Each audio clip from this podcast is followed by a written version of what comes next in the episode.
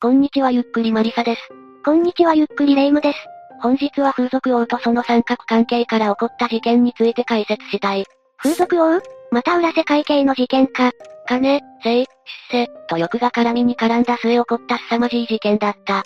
事件の概要、経緯、真相、そして犯人と順に解説していこう。本事件は別名神戸風俗王惨殺事件。この事件が発覚したのは、1月18日午後6時10分頃。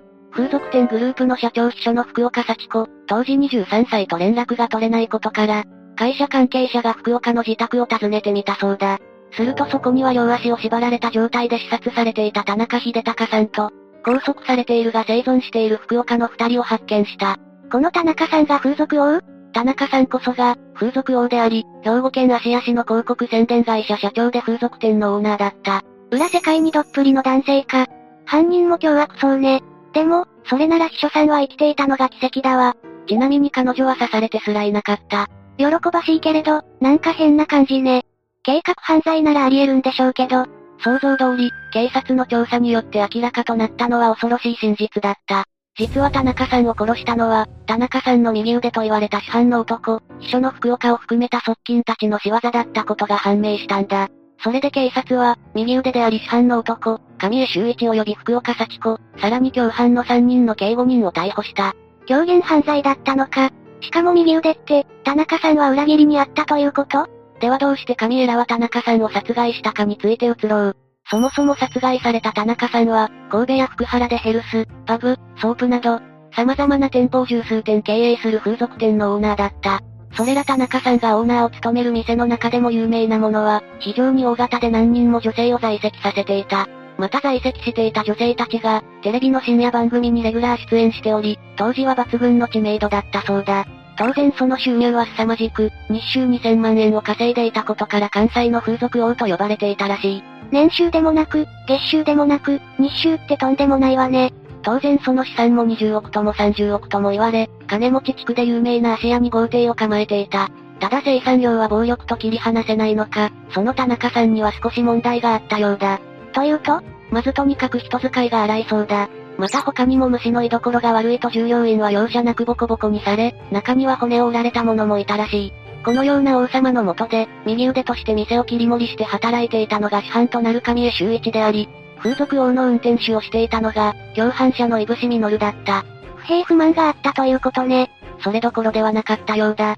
統括責任者であった上江は連日のように風俗王にこき使われ心身ともに疲労困憊だったが、それは我慢することができた。というのも、上江は風俗王の後継者になることを夢見ていたからだ。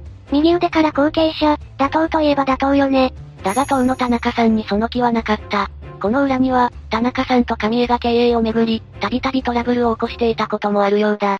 それでこうなると上江は田中さんのやり方に我慢することができなくなった。そしてそのうち20年間の鬱積が爆発して、田中さんの殺害を決意したようだ。ワンマン社長の下で耐える理由がなくなって、鬱憤が爆発したということね。殺害を計画した上江が、次にすることは共犯者を探すことだった。そして上江の目に留まったのが、社長秘書の福岡だったんだ。秘書の福岡も何か不満があったの？どうやら彼らには三角関係があったようだ。うすうす察していると思うが、福岡は社長秘書であると同時に田中さんの愛人だった。23歳で裏世界にどっぷりね。もともと福岡はこのような世界とは程遠い人物であった。幼少期を海外で過ごした帰国子女で、語学も堪能。神戸市内の私立中高を卒業し、外国語系の大学に進学。一時は東京大学や京都大学を目指すほどだったという。めちゃくちゃ優秀じゃないの。それが数年でこうなっちゃったの？福岡がつまずいた最初の原因は失恋だったと言われている。センター試験の失敗などもあり、キャバクラでバイトを始めたが、このストレスを解消するためにホストクラブに通い詰めるようになり、入れ上げたホストと同棲までしている。だが、ホストとの同棲生活は長くは続かず、さらに高額な美顔器を購入させられるなど多額の借金を抱え、大学も中退してしまう。風俗勤めは心身削られるという話だから、ホストにはまっちゃったのか。それで返済に困った福岡は、風俗王が経営する風俗店で働き始めたようだ。だがここで福岡はイチゴの源氏名で人気が出て、風俗雑誌のグラビアをたびたび飾るなどをしてしまった。売れれば早く抜けられるからいいんじゃない？人目につくようになったので、どこからか風俗勤めが親に伝わった。それで、両親とは半ば縁切り状態になってしまったんだ。こうなると実家に戻って再出発ともいかないわね。さらに福岡はこの時神江に好意を抱き、交際関係があったようだ。いや、いやちょっと待って、田中さんの愛人だったのよね？この時はまだ違うようだ。ただ神江は気に入った女性従業員に研修と称して手を出すような男であり、福岡も遊びに過ぎなかったという話がある。余談だが神江の決め台詞はお前だけやだそうだ。いわゆるチャラ男か。少なくとも神江は入れ込んでいなかったため、福岡は風俗嬢を引退した後に、田中さんの秘書に収まったようだ。当然これは単なる恋人ではなく、金銭を前提とした愛人であり、月の手当は200万円だったという。福岡はどう思ってたの？金額はすごいけれど、色々複雑すぎない？福岡はこの待遇をよく思ってなかったようだ。というのも、福岡は田中さんではなく、実はまだ上を愛してたという話がある。金銭などで必要に迫ってくる田中さんのことはむしろ嫌っていたらしい。もともと秘書になったのも、福岡が進んで売り込んだというより、店を辞めようとした際に田中さんから秘書の話を持ちかけられた、いや強引に迫られたという話だ。金も怖い人脈もありそうな人から迫られたから頷いたのね。一説にこれは神への田中さんへの献上だったため、福岡は断れなかったという説もある。とにかく、福岡は秘書兼愛人を望んではいなかったようだ。事実、福岡は介護の仕事に就きたいという夢もあったそうだが、田中さんが許さなかったため、徐々に精神的に不安定となり、睡眠薬を大量服用して自殺未遂騒動も起こしていたそうだ。なんか一筋縄にいかない関係だけれど、福岡が田中さんの味方でないのは確かね。他にも福岡が暴行される事件が起きた時、田中さんは警察への被害届を出すことを禁じたりしたらしい。これは自身の会社の名前が出ることを嫌ってのことなんだが、この事件がきっかけとなって、福岡は明確に田中さんに憎しみを抱いたそうだ。このような経緯と、自分に好意を持っていることを知っていた神江は福岡を共犯に仕立て上げた。田中さんはかなり恨みを買っていたのね。神江は福岡の他に、いぶしを引き入れることに成功した。いぶしはもともと田中さんの店の社員だったが、田中さんの暴力に耐えかねて逃げた過去がある。それで事件前は田中さんの運転手をしていたんだが、神江は自分の代になったら、いぶしを役員として重宝することを約束し犯行に加えた。さらに報酬目的でいぶしの知人の南信行も加えたようだ。これで4人か、あと1人は？中国人の理想子というヒットマンだ。このリはいぶしが新宿で見つけてきた人物だった。手慣れた人間も参加していたということか。そして、人員の揃った上は1月17日に犯行を実行した。犯行は非常にシンプルだった。社長秘書の福岡が田中さんがいる時に、イブシラ実行犯をマンションに手引き、彼らに殺害を実行させ、その後に福岡が一緒に縛られた被害者の顔をしてごまかすというものだ。神江はまたこの時、強盗に見せかけるためか現金70万円を奪って逃走している。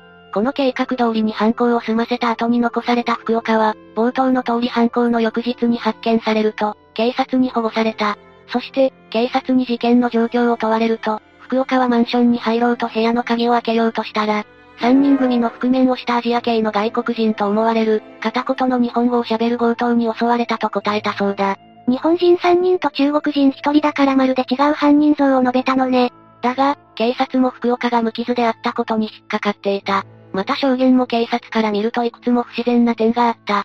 具体的にはまず強盗に入られたと言っているのにもかかわらず、田中さんには9箇所も刺し傷があり、強い恨みのようなものが見て取れたこと。頭に血が昇ったにしても、福岡が無傷なのは変ね。次に福岡の言う、3人組の外国人と思われる犯人の目撃情報がないこと。現場はのどかな田舎というわけではないのに、近隣の人間が一人もその3人を見ていないんだ。